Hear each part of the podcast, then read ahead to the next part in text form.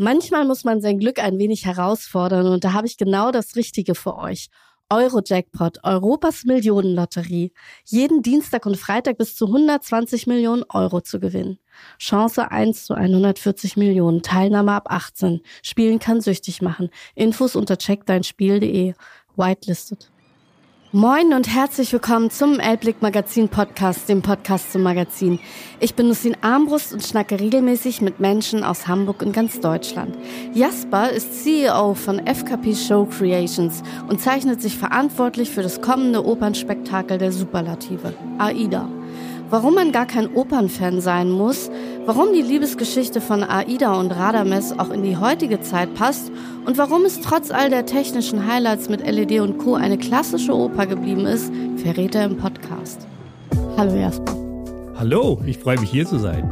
Ich finde sehr schön, dass du hier bist. Viele kennen deinen Namen nicht, weil du nicht unbedingt auf der Bühne stehst. Du bist kein Sänger, du bist eher der Mann im Hintergrund.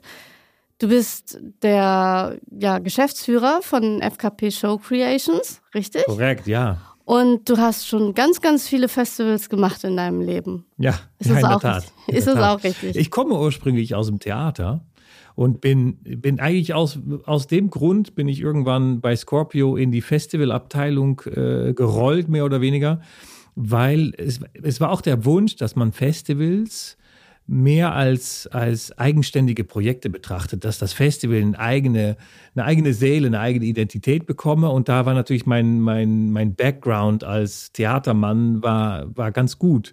Und deswegen bin ich irgendwann ins Festivalsgeschehen reingerutscht. Ich habe nämlich gehört, du wohnst in Hamburg erst seit 2008, richtig? Ja, ich bin tatsächlich Wahlhamburger. Ja, und du kommst aus den Niederlanden. Richtig, ja, das hört man da noch. Weißt ein bisschen, aber ich, ich finde das schön. Ich, ich, ich, mag das. Ich mag auch diese, es gibt, ich kenne auch Menschen, die kommen aus Dänemark, die haben dann immer so einen ganz leichten Akzent noch und irgendwie hat das was. Äh, Passt zu Hamburg. Ja. Und weißt du was, das ist es auch. Ich war in 2008, war ich in, in Urlaub in Hamburg, zusammen mit meiner damaligen Freundin, jetzt meine Frau. Und wir waren, ohne dass wir es wussten, wir haben gesagt, also wenn wir mal ins Ausland ziehen, dann ziehen wir nach Hamburg. Und keine vier Monate später wohnten wir in Hamburg. Und ich sag dir, das ist immer so, wenn man sich irgendwas sagt, dann passiert es auch. Das ist ja immer diese Mindset-Sache. Wenn ich mir jetzt sage, ich möchte erfolgreich sein, dann wird es wahrscheinlich passieren. Und wenn du sagst, ich möchte nach Hamburg ziehen, dann wird es passieren. Richtig. So, und wenn wir jetzt sagen, deswegen du hier bist, äh, AIDA wird ein voller Erfolg, dann wird das passieren. Genau, genau. Ende Podcast. ja, es ist schön, dass du da warst.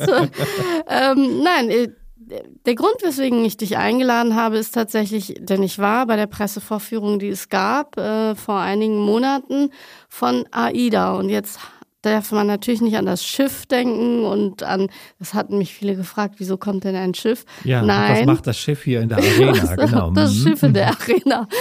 Ähm, AIDA ist tatsächlich eine Oper. Ja, tatsächlich, AIDA ist eine Oper. Und zwar die ist viel älter als alles andere. Es gibt ja nicht nur das Schiff, es gibt auch noch das Musical, aber am Ende, Aida ist eine Oper, geschrieben in 1871, das schlägt alle andere.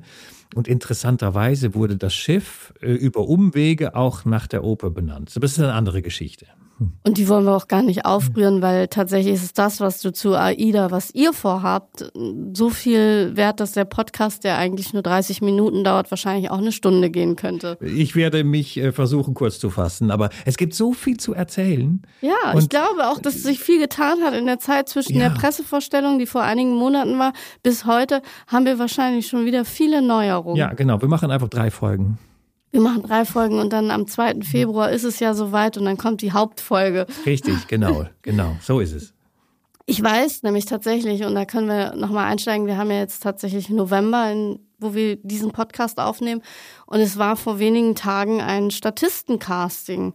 Das war tatsächlich bei mir um die Ecke, wo ich wohne. Und ich habe mich gefragt, wie war das? Das wollte ich wissen. Ich, ich frage mich dann, wieso warst du nicht da? Ich wollte du wärst nicht. wahrscheinlich eine fantastische Gefangene gewesen. Ja, ich wollte nicht Gefangene sein. Ich möchte Aida sein. Ja, nee, Aber die Rolle ist ja, besetzt. Dann in dem Fall. Nee, das Casting war gestern Abend. Und ähm, wir haben dazu aufgerufen. Und es waren mehr als 250 Menschen da, die eben eines der begehrten Rollen als Gefangene bekommen wollten. Und wir haben fantastisches Schauspiel gesehen. Es war ein toller Abend. Und eben aus den 250 Menschen haben wir jetzt mittlerweile 32 ausgewählt und Klammer auf, wir haben noch 32 weitere gewählt, weil es gibt auch noch eine Generalprobe, Klammer zu. Aber wir haben in der Tat Leute ausgewählt, die vielleicht das erste Mal auf der Bühne stehen, aber die gezeigt haben, ein natürliches Schauspieltalent zu haben. Und das ist fantastisch zu sehen, dass es so viele Schauspieler gibt, die es vielleicht gar noch nicht wissen, dass sie ein Talent dafür haben. Und diese werden bei uns als Gefangene auf die Bühne kommen. Das ist ja auch immer witzig, dass die Menschen manchmal sich gar nicht darüber bewusst sind, was sie eigentlich können ja. oder was sie eigentlich möchten. Und ja. dann erleben sie durch solche Zufälle vielleicht eine neue Schauspielkarriere. Vielleicht habt ihr da jemanden gefunden, der Weltstar wird und sein erster Anfang war in der Arena als Gefangene. So ist es, so ist es. Und das Spannende ist, man merkt, es ist nur ein kurzer Moment, quasi das Casting dauert insgesamt anderthalb Stunden, aber man sieht in diesen anderthalb Stunden, wie die Menschen immer sicherer werden in dem, was sie machen und dass da tatsächlich innerhalb so kurzer Zeit was entstehen kann, was man am Anfang gar nicht erwartet. Und das ist wunderschön zu sehen, tatsächlich. Und es sind ja dann doch relativ viele gekommen. Du hast eben eine Zahl genannt, 250. 250 gibt es aber auch noch mal woanders als Zahl, nämlich als Mitwirkende. Ja. Also ist die Zahl noch aktuell? Die Zahl ist noch aktuell. Ja, ähm, selbstverständlich fluktuiert die Zahl an Techniker und TechnikerInnen so ein bisschen. Es werden leider immer mehr, was immer schlecht ist, aber mhm. die Zahl 250 ist tatsächlich die, die Zahl an Menschen, die mit uns gemeinsam mit auf Tour gehen. Denn das muss man ja auch sagen. Das wissen ja vielleicht einige nicht, das wissen wir beide, aber AIDA das Opernspektakel wird am 2. Februar in der Barclays Arena Premiere feiern. Und danach geht es, glaube ich, durch 16 Städte, richtig? Ja, es sind mittlerweile leider nicht mehr 16, weil die ein oder andere Stadt ist rausgefallen aufgrund von, von Routing-Problematik. Aber wir haben ein paar neue Städte dazu bekommen. Wir haben zum Beispiel gerade in dieser Woche London angekündigt, was ganz toll ist. Wir spielen in der Wembley Arena. Oh, ich hätte doch Gefangene sein sollen. Ja, also dann hättest du aber da zum Casting kommen müssen, so. weil wir haben Gefangene in jeder Stadt. Also Ach, die, die, Gruppe von Gefangenen sind 32 Gefangene, die, die, gemeinsam mit dem Vater von Aida auf die Bühne geführt werden. Die holen wir in jeder Stadt neu. Das heißt, jeder Stadt oder jede Veranstaltung ist eine Premiere für, eine, für insgesamt 32 Gefangene. Und das ah. macht es schon sehr besonders. Okay, aber die Hauptdarsteller, die bleiben die gleichen, die oder? Die Hauptdarsteller, die Sänger, der Chor, das Orchester bleiben alle das gleiche. Und das ist eben das, der Zirkus, mit dem wir auf Tour gehen. Wir reisen mit insgesamt vier Busse und ein paar Nightliner und elf und Trailern. Und wie viele LKWs noch? Genau, genau. Es ist unglaublich viel Material, was wir durch die Bundesrepublik, aber auch durch ganz Europa schleppen. Und du sitzt ganz vorne im LKW-Führerhäuschen und alle fahren hinter dir her. Ja, ich hatte es nicht vor, aber im allerschlimmsten Fall ja. Es ist so, weißt du, wenn du was Neues startest, dann musst du wahnsinnig viel Überzeugungsarbeit leisten an vielen Stellen. Deswegen muss man quasi alles auch irgendwie selber machen oder vormachen und Leute dazu begeistern. Und ich kann jetzt kein LKW fahren, aber wenn es sein muss, fahre ich auch mit dem ersten LKW, ja. Als Beifahrer. Als Beifahrer, ja. Das selber fahren, das lassen wir mal sein. Ich wollte gerade sagen, vielleicht machst du auch noch einen LKW-Führerschein. Nee, hatte ich nicht vor. Nee. Man weiß aber nie. Ich äh, finde das interessant, weil du hast ja sehr, sehr viel Berufserfahrung im Bereich äh, Produktion. Du bist ja tatsächlich ähm, bei Produktionsleiter gewesen beim Hurricane Festival, was viele kennen. Du hast unzählige Produktionen schon hinter dir, was Festivals angeht. Und jetzt was Neues zu machen, viele sehnen sich ja auch danach. Man kann ja nicht immer das Gleiche machen. Hat dich das so ein bisschen gelangweilt? Hast du gesagt, also wirklich diese ganzen Festivals, das langweilt mich. Das mache ich aus der Hüfte. Das geht mir nämlich so ein bisschen so. Ich mache manchmal so kleine Veranstaltungen zu meinem Magazin. Und ich habe früher auch mal große Veranstaltungen gemacht. Und heute ich, ich sag mal, ich rotz das fast so hin, weil es strengt mich nicht an. Ich, wenn ich eine Veranstaltung mache, dann weiß ich genau, was ich zu tun habe und ich muss da nicht drüber nachdenken und das mache ich dann. Aber deswegen langweilt es mich schon ein bisschen. Deswegen mache ich es nicht so oft, weil es mich ein bisschen langweilt. Und deswegen denke ich dann immer, ist es bei dir auch so, dass du dann gedacht hast, ich brauche nochmal so eine richtige Herausforderung und nehme jetzt dieses riesige Opernspektakel, was größer ist als alles, was man sich jemals erträumt hat. Ja, du weißt so, ähm, das Hurricane Festival, das ist, wird natürlich nie langweilig, weil das ist so eine Monsterveranstaltung.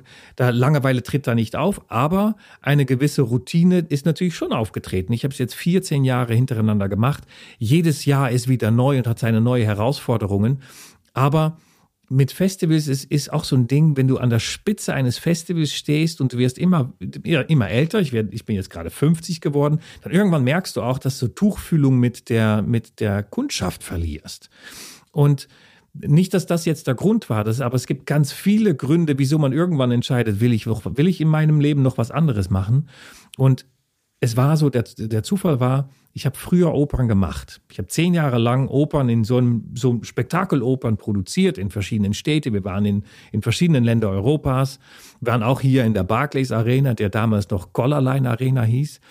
Und durch die Festivals habe ich das quasi hinter mir gelassen. Aber diese Idee, irgendwann mal wieder eine Oper zu machen, hat mich, aber auch, auch Volkert Koopmans, der Geschäftsführer von FKP Scorpio, nie losgelassen. Und als dann Corona kam und wir so ein bisschen gedanklicher Freiraum auch hatten, weil wir durften ja alle nicht arbeiten, da kam in einem Gespräch mit, mit äh, Volkert Koopmanns kam die Idee, was wäre wenn? Und da, das ist gefährlich, wenn du da die Tür einmal aufmachst zu so einem Sehnsuchtsprojekt, die Tür konnte ich nicht mehr zumachen und ich glaube auch, Volkert konnte die, die Tür auch nicht mehr zumachen, weil wir waren beide der Meinung, wenn es irgendwann eine Oper geben soll, dann ist es jetzt. Und ich freue mich sehr darüber, weil ich habe einen fantastischen Nachfolger finden können für die Festivalabteilung. Ich habe eine fantastische Nachfolgerin fürs Hurricane finden können. Deswegen, ich habe überhaupt keine Lücke hinterlassen, sondern die Festivalabteilung, die, die ist, die wächst und gedeiht wie eh und je. Und ich konnte und durfte auch dieses, Monsterprojekt angehen, dieses ähm, ja, Herzensprojekt, wo ich mich seit 20 Jahren mehr oder weniger darauf vorbereite.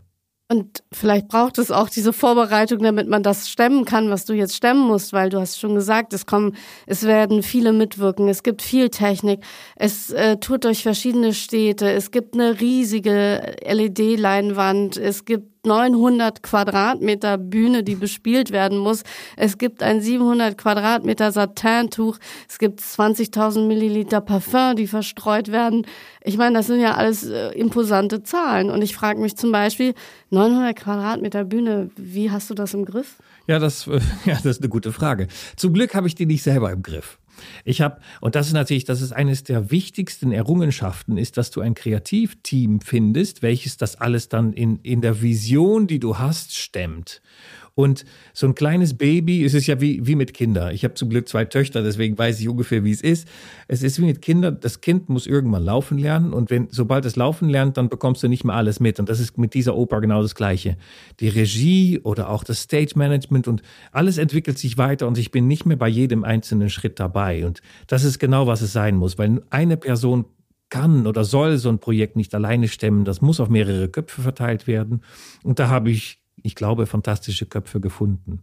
Und in welche Prozesse bist du jetzt noch so involviert? Also was ist so eine Herausforderung, wo du sagst, es ist ja dann im Februar, wir haben jetzt November, eigentlich ist schon die Zeit, die rennt ja, das kenne ich immer an Weihnachten, du hängst die Weihnachtsdeko auf, nimmst sie ab und eigentlich kannst du wieder aufhängen.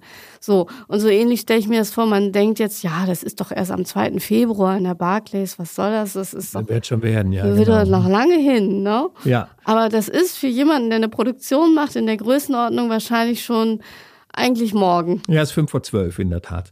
Aber weißt du, was es ist? Ich habe das, das, da sind Festivals und Opern gar nicht so unterschiedlich.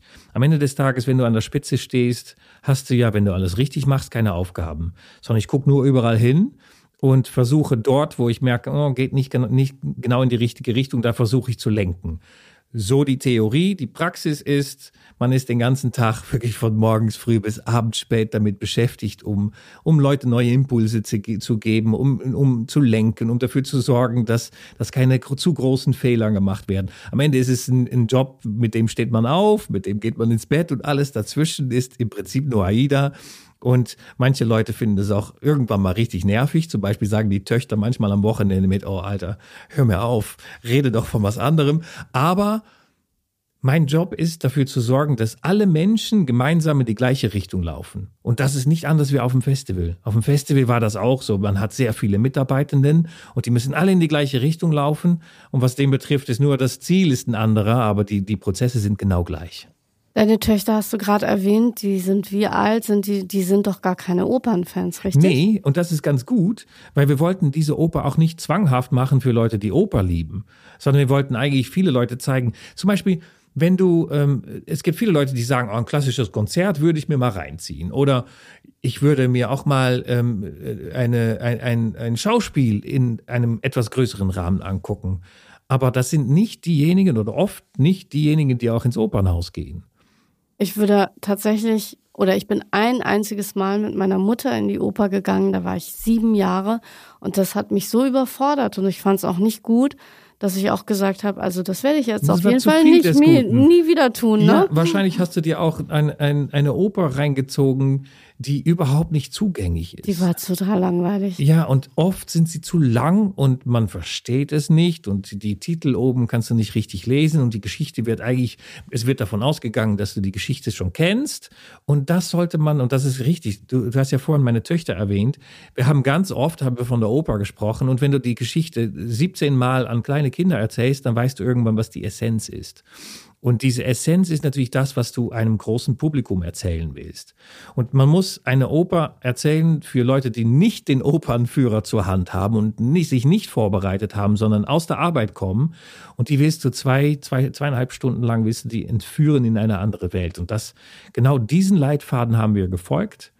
Und das ist tatsächlich so, die, die Kinder, meine Kinder, verstehen die Oper jetzt so, wie wir gerne wollen, dass sie, dass sie die Oper verstehen. Nämlich als das, die schönste Liebesgeschichte aller Zeiten. Und natürlich, am Ende ist, sterben zwei Leute.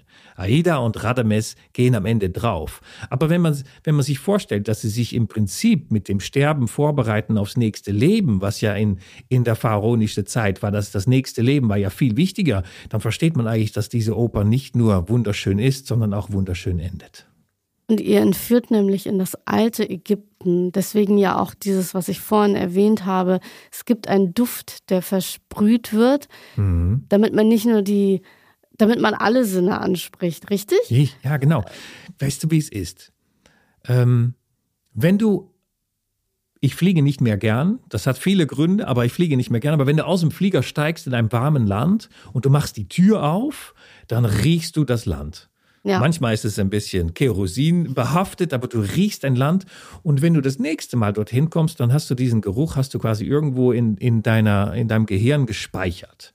Oft riechst du was, wo du denkst, ich weiß gar nicht, was ich rieche, aber ich kenne das von da und damals. Und das ist, das, dieses Riechen ist schwerst unterschätzt und viele, viele Markengeschäfte äh, nutzen das schon, dass sie quasi so eine Signaturduft haben. Und wir dachten, wenn wir jetzt wollen, dass die Leute sich irgendwie in eine andere Welt fühlen, dann müssen sie es nicht nur sehen und hören, sondern dann müssen sie es auch riechen können. Und deswegen haben wir ein Parfum entwickelt, was wir versprühen in der Arena. Und das ist übrigens gar nicht so leicht, so ein Parfum zu entwickeln. Da kann ich doch lange drüber reden. Aber dieses Parfum soll dazu beitragen, dass Leute zweieinhalb Stunden den Einkaufszettel des nächsten Tages vergessen. Ich habe tatsächlich bei der Pressevorführung gab es so einen Karton, da konnte man so reinriechen und abstimmen, was einem besser roch. Hast du gemacht? Ja, ja cool. und äh, tatsächlich fand ich das eine roch echt irgendwie so nicht so schön und das andere, das fand ich voll der schöne Geruch, habe ich auch für abgestimmt und ich glaube, es hatte auch die meisten Ja's. Ja. Äh, und ist es das dann geworden oder habt ihr es dann es immer noch weiterentwickelt? Weiterentwicklung dessen. Ähm, was ich nicht wusste, ist, dass Geruch polarisiert enorm. Es gibt Leute, die finden es fantastisch und es gibt andere Leute, die sagen, oh Gott, ey, was für Gestank. Und wir wollen natürlich die, die quasi 8000 Leute wollen wir bedienen und wir wollen, dass niemand da rausrennt und sagt, oh Gott, hier stinkt es ja. Sondern wir müssten natürlich bei manchen, manchen äh, etwas kräftigere Noten mussten wir ab, ja, Abstufungen treffen, damit es den, den, den großen Teil der Leute anspricht. Und das haben wir auch nicht mehr selber machen können. Wir haben festgestellt, das ist so schwierig. Dafür brauchst du jemand, der das studiert hat, der weiß, wie es funktioniert und wie man es zusammenmischt. Und außerdem muss man es auch zertifizieren lassen. Deswegen haben wir einen Parfümier gefunden und, und sie hat es für uns dann weiterentwickelt und dann eben zu dem Parfum gemacht, welches auch, auch einwandfrei ist und zertifiziert ist und so weiter und so fort. Und von den meisten Leuten, also ich, ich wage mal zu behaupten, eigentlich von allen Leuten erfahren wird als toller Duft und nicht ein Duft, der aneckt und quasi dazu, dazu führt, dass viele Leute den Saal rausrennen werden. Kann man es dann kaufen nach Ende der Show? Tatsächlich, ja. Ähm, also wenn man jetzt ein, ein, ein teures Ticket kauft, so eines der, der Platin- oder Goldplätze, dann bekommt man eine Duftprobe sowieso mit nach Hause. Und wir werden auch den, die eine oder andere Flasche werden wir zum Verkauf haben. Aber wir haben ja keine Ahnung, ob die Leute das wirklich kaufen wollen. Wir wissen es nicht. Also wenn es gut riecht, dann sind Leute ja gewillt, irgendwas mitzunehmen und als Erinnerung in sich zu tragen. Und ähm, ich komme noch mal darauf zurück, dass man Oper erleben möchte, auch für jüngeres Publikum. Du hast schon gesagt, es ist eine Liebesgeschichte. Man muss ja wissen, dass Aida und Radames sind ein Liebespaar. Und da entsteht aber trotzdem ein Konflikt, richtig? Ja, da entsteht ein gewaltiges Konflikt. Ähm, Darf man das schon sagen? Ja, natürlich, weil die Geschichte ist ja, man kann den Opernführer nachschlagen, obwohl man das ja, wie gesagt, nicht machen muss und man könnte es. Ähm, das Wichtigste, was du gerade angesprochen hast, ist, Aida und Radames sind ein Paar. Und der Fehler, der aus meiner Sicht Fehler, der oft gemacht wird, ist, man geht davon aus, dass das Publikum schon weiß, dass Aida und Radames ein Paar sind. Dafür musst du A, super Italienisch sprechen oder B, die Titel alle lesen. Weil äh, der, der Radames singt seine große Arie direkt am Anfang der Oper und da muss man aber schon verstanden haben, dass er, dass er an der Stelle, dass er nicht nur Aida liebt, sondern dass er und Aida ein Paar sind.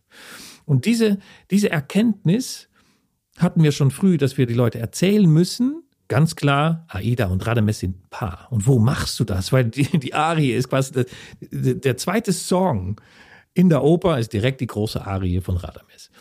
Aber davor gibt's die Prälude. Und in der Prälude ist ein Stück Musik, womit die Oper anfängt. Wunderschöne Musik, mit, mit leisen Geigen fängt es an. Und wir wollten den Teil nutzen, um zu erzählen, dass Aida und Radames ein Paar sind. Und da haben wir ein Stilmittel für gesucht und das Stilmittel wurde am Ende die Animation, wo wir einmal zeigen, aha, Aida und Radames sind ein Paar. Und wenn du das weißt und wenn du damit in die Oper startest, dann ist der Rest der Geschichte viel einfacher zu verstehen.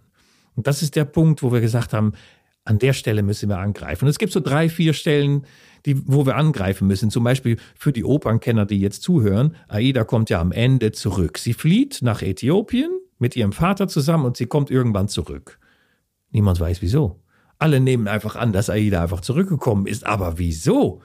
Und genau das erklären wir einmal in Bild, dass jeder versteht, aha, Amonasro, der Vater von Aida, stirbt. Sie fliehen zusammen und dann stirbt der Vater. Und das ist der Grund, dass sie sagt, okay, ja, ich kann jetzt zurück nach Hause, weiter, oder ich kann zurück zu meinem Geliebten. Und deswegen entscheidet sie sich zurückzukommen und dann gemeinsam mit Radames zu sterben.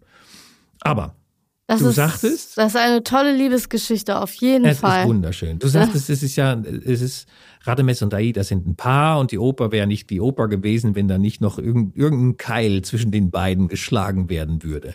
Das passiert auch, weil die Prinzessin hat sich leider auch in Radames verliebt. Und das kann ja nur schiefgehen. Zwischen zwei Frauen und einem Mann. Hätte er doch beide nehmen können, wäre doch alles geritzt. Ja, wäre super gewesen. Ja, aber nein, es, es handelt sich wirklich von wahre Liebe. Radames bleibt seiner Liebe treu, obwohl er wirklich zehnmal die Chance hat, um zu sagen, komm, Aida, ich, ich, ich bleibe jetzt bei der Amneris, dann bleibe ich am Leben, aber das tut er eben nicht. Er vermutet, dass Aida gestorben ist und trotz dessen wählt er für Aida und lässt er sich nicht von der Amneris überzeugen, mit ihr zusammenzuleben ein großes Stück Loyalität. Unfassbar. Und was man sich heute nicht mehr vorstellen kann, oder? Oder, genau. Aber heute glaube, das swipe ich bei Tinder weiter und dann geht das. Ne? Ja, aber ist nicht die wahre Liebe noch immer da?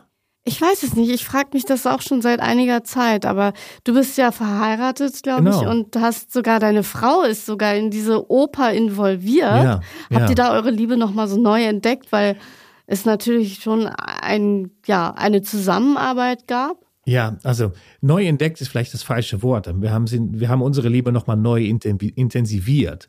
Ähm, wir sind ja in 2008 nach Hamburg gezogen und haben da, ähm, wir waren noch Freund und Freundin, wir waren eigentlich ziemlich frisch zusammen und wir haben da quasi gemerkt, dass wir eigentlich gut zusammenleben können. Das war schon eine große Errungenschaft und irgendwann war mir klar, ähm, ich muss jetzt um ihre Hand bitten und wie das dann so ist, dann hat man, dann hat man irgendwann geheiratet, ist alles schön. Und diese AIDA gab uns schon wieder einen neuen, neuen Impuls.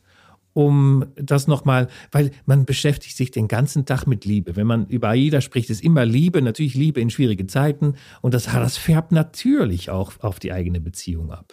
Deswegen, ich glaube schon, dass es uns unsere Beziehung intensiviert hat und wir haben auch sehr viel gekämpft, aber gekämpft im Sinne von, wir wollen beide gemeinsam das Beste aus dieser Oper machen. Und da war sie für mich eine unglaubliche Hilfe, um auch manchmal Fragen zu stellen, die nicht einfach waren. Das ist ja immer gut, wenn dann jemand kommt, der auch mal Fragen stellt, die unbequem sind, weil daraus ja. erwächst man ja dann meistens. Ja, genau. Wenn man dann die Antwort hat, dann hat man, ja, dann hat, dann ist man eine Stufe weitergekommen. Und, und aber ganz toll war es nicht immer. Klar, logisch. Das ist halt das Leben, ne? Ich hatte früher, tatsächlich habe ich früher mit meinem Ex-Mann auch zusammengearbeitet und ich fand es dann manchmal nervig, weil man dann 24-7 zusammen ist, zusammenarbeitet und dann auch noch im Bett über irgendwas spricht und dann ist es nie äh, privat irgendwo. Und dann habe ich immer gedacht, eigentlich braucht man noch mal so einen privaten Raum, der abseits von allem ist. Aber es geht dann einfach manchmal gar nicht. Schafft ihr das dann noch? Also könnt ihr dann noch euch so ein bisschen abgrenzen, wenn deine Töchter schon sagen, jetzt hör doch mal auf? Ja, genau. Ne?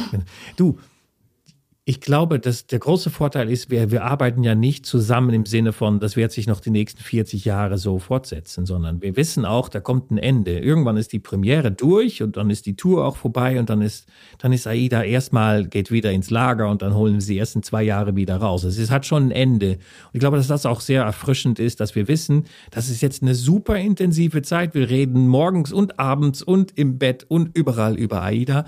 Aber das wird auch irgendwann ein Ende finden. Dann schließt schließen wir es ab, dann machen wir Kassensturz und dann gucken wir, wie es weitergeht. Und dann kommt es vielleicht in zwei Jahren nochmal, wenn es so erfolgreich ist, oder? Ich, ich habe natürlich, weißt du, die Vorlaufkosten für so eine Oper sind gewaltig. Das sieht man schon in den Opernhäusern. Die spielen ja eine Oper auch nicht nur eine Spielzeit, sondern wenn die gut genug war, dann spielt sie immer noch eine zweite, dritte, vierte Mal. Das ist natürlich bei uns auch so. Und wenn man, wenn man jetzt so die Tour anguckt und die Gesamtkalkulation anguckt, dann müssen wir schon sehr viele Tickets verkaufen, damit alles bezahlt ist. Aber wir wussten ja, wir machen ein neues Produkt, wir machen eine neue Oper, aber wenn die mal unsere ist, dann ist sie in zwei Jahren, können wir sie quasi wieder aus dem Lager holen und nochmal spielen und dann wird es natürlich immer interessanter. Wir haben das Ziel, um AIDA noch zwei, drei, sieben, 18 Mal auf Tour zu schicken. Ich finde es auf jeden Fall faszinierend, was ihr geschaffen habt mit diesen ganzen vielen Dingen, die dabei sind. Dieses Satin-Tuch, das hat, glaube ich, 700 Quadratmeter, wenn ich mich nicht täusche, was über die Köpfe der Menschen geht. Ja. Also, das ist, das stellt den Nil dar, mhm. richtig? Mhm. Und das sind ja auch so Erlebnisse. Es ist ja dann nicht so, dass man nur auf eine Bühne guckt und dann passieren da Abhandlungen, sondern es ist ja auch so ein bisschen was mit Action. Ich, ja, ich genau. saß ja da vorne und dann kam das Heer angestürmt mit so Bändern und, und man ist dann so richtig drin und denkt so, ah, Hilfe. Ja, man ich ist sitze, dabei. Ich sitze im Heer. Ja, ja, genau. Weißt du, was das ist? Es gibt ja, im Moment gibt es so viele immersiven äh, Ausstellungen. Und wir wollten, ähm, wir wollten das Publikum auch teilhaben lassen von dem, was auf der Bühne passiert. Und das kannst du am besten machen, indem du tatsächlich die vierte Wand durchbrichst und den Leuten, den Leuten quasi mittendrin erleben lässt. Und diese Idee mit dem blauen Tuch, die ist, die ist schon ewig alt. Wir haben eine Oper gemacht im Stade de France in Paris. Und da sollte es einen riesigen Schleier geben von der Prinzessin. Das war die Oper, Nabucco. Und diese riesige Schleppe, wie es damals hieß, die wurde ja hinter dem Thron, wurde sie auf die Bühne getragen. Und ich hatte immer die, den Wunsch, damals schon, vor 20 Jahren, es war, nee, es war 2008, nicht ganz 20 Jahre, ich wollte diese Schleppe über, die, über das Publikum ziehen. Und damals waren wir, glaube ich, noch nicht mutig genug, das zu tun. Und ich, im Nachhinein weiß ich, dass es schöner, besser, toller gewesen wäre fürs Publikum auch. Und jetzt hatte ich die Chance, indem die Idee mit dem großen Tuch als Nil kam. Und dann habe ich gesagt, dann will ich auch, dass es über die Köpfe fliegt. Ich fand es total spannend, auf jeden Fall. Also ich fand es spannend. Es war natürlich eine Premiere. Wir waren als Presse eingeladen. Es hat natürlich noch nicht sofort funktioniert. Nee, genau, ne? genau. Aber es war auch irgendwie ganz schön. Eigentlich finde ich es gerade gut, wenn es nicht sofort funktioniert, weil Richtig. dann hat man auch so ein bisschen dieses Gefühl, das ist wirklich, wirklich neu. Und wenn dann nicht alles klappt, dann finde ich, ist es noch schöner, weil man dann weiß, Es ist einfach wirklich das erste Mal. Es ist eine Premiere. Man hat es noch nie ausprobiert und dann guckt man mal, Gucken wir mal, ob es klappt. ob ja, das klappt und ob man dann irgendwie noch mal stranguliert wird. Nein. Ja, nee, aber das war natürlich, es gab wahnsinnig viel Widerstand dagegen, auch aus eigenen Reihen, wo sie gesagt haben, das kannst du doch nicht machen. Und, und, und ich habe durchgehalten und gesagt, ich will das aber machen, wir müssen es probieren. Und natürlich war das spannend dann bei der Presse das erste Mal, da saßen 60 Leute aus der Presse im Saal und ich komme da mit diesem Monstertuch und ziehe das über die Leute. Aber wir haben ja gesehen, dass es super funktioniert. Und es war irgendwie spannend. Es war spannend. Es war, ja, die Leute haben das Gefühl, wir sitzen mittendrin. Und weißt du, wir saßen jetzt unten im Saal. Aber wenn du auf dem Ring siehst, dann siehst du, dass dieses Tuch über die Menschen gezogen wird. Das ist eine ganz andere äh, Perspektive, Perspektive. ja. Aber das ist mindestens genauso spannend zu sehen, dass das Publikum irgendwann einfach verschwindet und da eben diese 700 Quadratmeter Tuch drüber geht. Übrigens, das Tuch ist noch eine spannende Geschichte. Wenn jemand ein 700 Meter großes blaues Satin-Tuch angeboten bekommt, dann möchte ich, dass man gerne anruft, weil dieses Tuch ist verschwunden. Was? Nach der, äh, nach der, der, der, der, des Videoshootings, wie wir es nennen, in März ist das Tuch verschwunden. Wer hat das denn jetzt zu Der Hause Mic liegen? Drop. Ja, wer, dann frage ich mich, wer braucht ein 700 Quadratmeter Satintuch zu Hause für seinen Tisch? Ich glaube, man kann richtig viele Bettwäsche draus nähen. Ja, aber ich meine, Aber- das fällt doch auch auf. Ja, äh, genau, man weiß es nicht. Wir sind überzeugt, dass es irgendwo vielleicht bei einer anderen Tour verschwunden ist. Niemand wollte das stehlen, das ist, aber es ist halt nur verschwunden. Jetzt haben wir halt ein neues Tuch bauen lassen oder nähen lassen. Ich möchte Ähm, Ich bin überzeugt, dass das. Tuch auftaucht irgendwann, dass es Ja. aus irgendeinem Lager wieder auftaucht. Da haben wir halt zwei. Aber es ist schon besonders. 700 Quadratmeter Tuch, das einfach verschwindet, war schon Ich, besonders. ich habe das mit meinem Führerschein gehabt. Oh. Ich habe meinen Führerschein gesucht über ein paar Wochen. Und ich Ja. dachte so, das gibt es nicht. Wo ist mein verdammter Ja. Führerschein? Hast du einen neuen gemacht? Und dann habe ich einen neuen gemacht. Und dann habe ich in diese Schublade geguckt und das Erste, was mir in die Hand fällt, ist mein Führerschein. Und dann fragt man sich doch, wie konnte das sein? Ich habe diesen Führerschein wirklich nicht gefunden. Ja. Und dann mache ich einen neuen und Ja. dann taucht dieser Führerschein wieder auf. Und es wird vielleicht mit dem Tuch ähnlich sein. Ich gehe fest du davon machst aus. ein neues Ja, und dann, habe taucht ich es halt wieder auf. Ja, du. Also Ersatztuch. Ja, dann haben wir Ersatztuch dabei. Ja. Aber es, es war schon spannend, zu Spannend. sehen, dass es in der Tat, ja, wir haben es einfach, einfach nicht mehr gefunden. Ich, ich möchte mehr zu dem Tuch wissen am 2. Februar, ob es dann wieder aufgetaucht Genau. ist oder nicht. Oder Genau. ob es dann auf der Tour auch ta- auftaucht oder was auch immer. Oder wer jetzt zu Hause mehr Satinbettwäsche hat, Richtig. der möge sich bitte melden. Ich glaube, da seid ihr gar nicht so böse, oder? Nein, nein, nein. Also wenn jemand das blaue Tuch findet, bitte her damit, weil ein zweites ist immer gut. Aber Ja. es war total spannend, das das erste Mal auszuprobieren. Also trotz der Widerstände, weil es standen natürlich auch viele Leute im Saal, so, ho, ho, ho, wird der Alte das schaffen? Und ähm, dann haben die Tänzer haben das Tuch genommen und wir haben denen so theoretisch erklärt, was wir wollen von denen. Nimmt das Tuch, sorge dafür, dass richtig viel Luft drunter kommt und dann fliegt das über die Stühle. Und dann ist es das erste Mal, ist es so über sieben Reihe Stühle geflogen und dann ist es in die Stühle gekracht und dann haben wir sieben Reihe Stühle umgezogen. Das war schon besonders. Ja, Aber mit äh, ein bisschen Übung sah das doch ganz okay aus. Wann probt ihr das jetzt das nächste Mal? Das nächste Mal am 21. Januar bauen wir in, in Oberhausen als Probebau, bauen wir es in die Arena und da wird es mehrmals geprobt. Und wann, also ihr probt es vorher natürlich.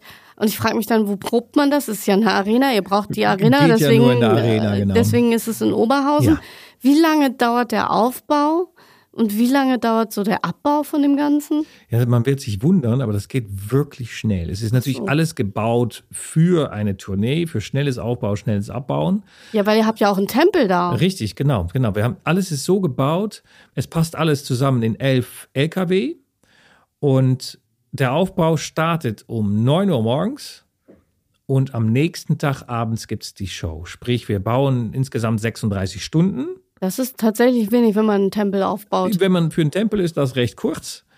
Und der Abbau ist noch viel schneller. Der Abbau, wir sind in fünf Stunden nach, der, nach dem letzten Ton, sind wir draußen. Das ist verrückt. Ja. Also das, äh, ich weiß, dass Abbau immer auch noch mal eine Zeit in Anspruch nimmt, aber ihr habt ja wirklich auch so gewaltige Sachen dabei. Ja. Also das weiß ich nicht, wie ihr das macht, aber das ist toll. Ja, wir haben sehr viele Menschen, Menschen machen ein schnelles Ende. Ja. Ähm, aber am Ende ist es so, es geht nur so. Arenen sind teuer, Zeit ist teuer, deswegen muss es schnell rein und raus gehen. Und das haben wir so gut wie es geht optimiert. Obwohl anderthalb Tage ist nach wie vor viel Zeit. Und die Leute wollen ja auch noch mal schlafen zwischendurch. Stimmt, die müssen ja auch noch Ja, mal ist übertrieben, aber wollen sie. Arbeitsschutz. Ähm, ich möchte noch mal auf eine Sache zu sprechen kommen, weil das fand ich auch sehr beeindruckend, denn ich war ja, wie gesagt, bei der Pressevorführung. Ich habe gedacht, wie können Sie es wagen, einen Elefanten in diese Arena zu Ja, holen? grauenvoll, ne? Ja. Und dann habe ich gedacht, ach, es ist nur eine Puppe. Ja, ja Wahnsinn, ne? Und der sah so echt aus. Ist so. Und weißt du, unsere Elefantendame Ayana, was im Übrigen die schöne Blume auf Äthiopisch heißt, ähm, Ayana sieht wirklich echt aus. Wirklich echt. Das Wirklich- kann ich nur wirklich- bestätigen. Ich saß in der echt. ersten Reihe und ich dachte, verdammt, es kommt ein Das Elefant. kann doch bitte nicht wahr sein, in der Tat. Aber wenn du richtig hinguckst und niemand tut das interessanterweise, dann sieht man, dass jedes Bein wird von einem Menschen bewegt. Das ist, das ist nicht versteckt, sondern wir laufen tatsächlich, die halten so, Leute halten so Griffe am Bein fest, und die machen die Füße vor und rückwärts und niemand guckt auf die Beine, sondern alle gucken nur diesen Elefanten ins Gesicht und denken, Scheiße, ein echter Elefant, das kann er doch nicht bringen. Der Tierschutz schreit auf. Ja, es war total toll. Wir waren in Stuttgart und haben den Elefanten vorgeführt. Und da war ähm, tatsächlich auch eine Tierschützerin, die extra gekommen ist, natürlich auch um uns drauf anzusprechen, zumindest so wirkte es. Und sie wurde im Fernsehen interviewt und die hat dann am Ende gesagt, genau so muss Theater sein. Ein Tier darf nicht auf die Bühne. Aber wenn man eine Puppe macht, die, die sehr tierähnlich ist, dann ist das für uns, ist das genau das, was wir unterstützen. Das fand ich schon sehr gut, dass sie auch gesehen haben, so kann man es machen. Muss man nicht, aber so kann man es machen. Wie lange hat es gedauert, diese Puppe zu machen? Also der Elefant ist ja wirklich riesig, das muss man auch nochmal sagen. Ich habe ihn gesehen, er war wirklich riesig. Ich frage mich dann, wie viele Stunden hat man da dran gesessen? Ja, insgesamt wurde sechs Monate gebaut. Natürlich nicht durchgehend, aber sechs Monate waren notwendig, um von der Skizze zu der Bauzeichnung zu der Geburt eigentlich zu kommen. Und was uns wichtig war, ist, wir mussten auch lernen, wie ein Elefant bewegt.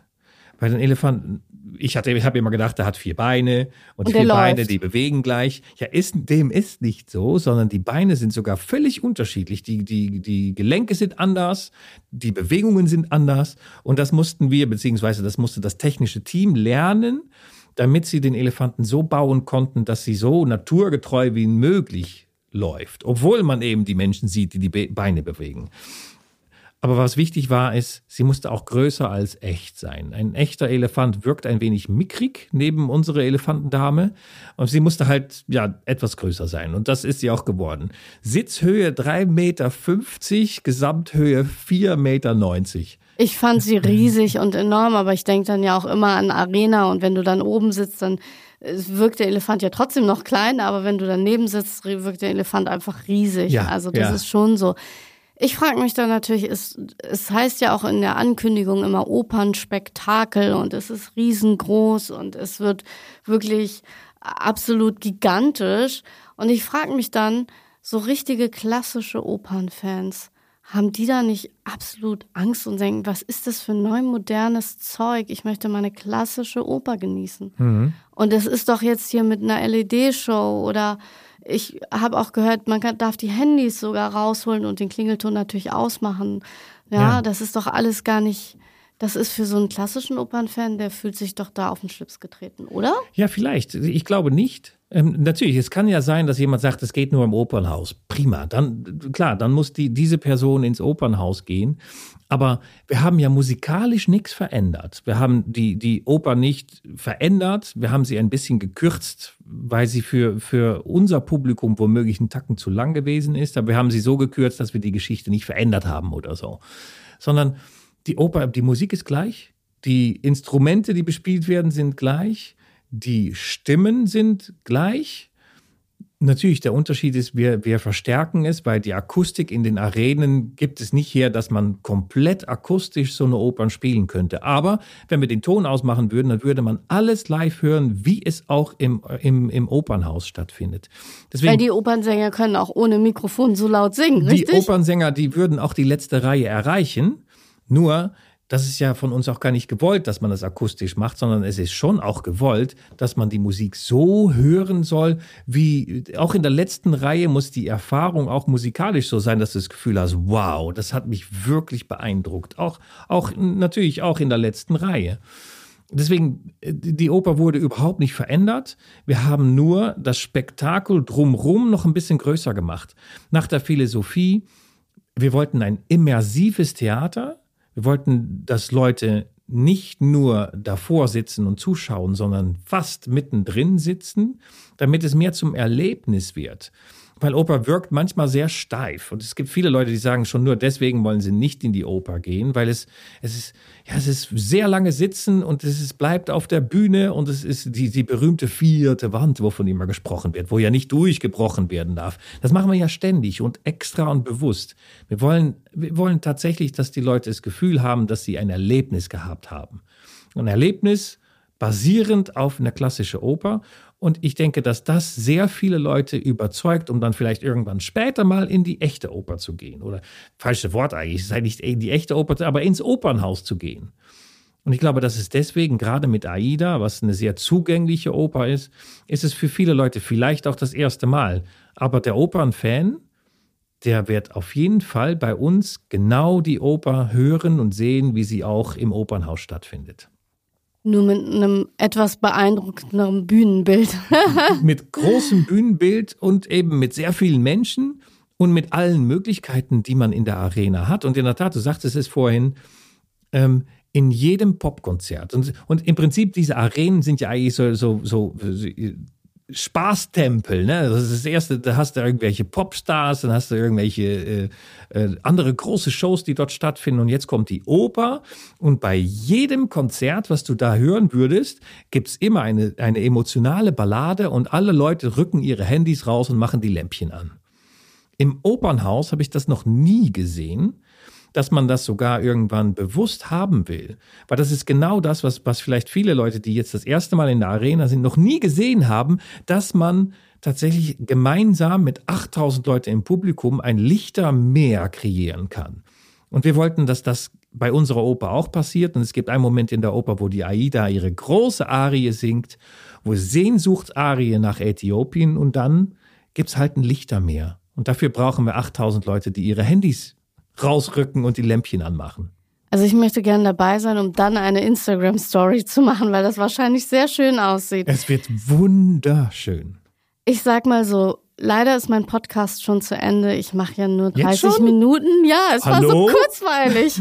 Aber ich glaube, wir haben einen ungefähren Eindruck bekommen, was es am 2. Februar geben wird.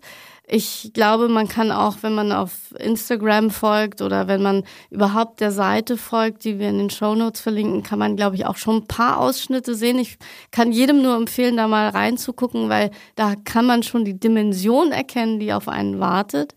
Ich danke dir sehr, Jasper.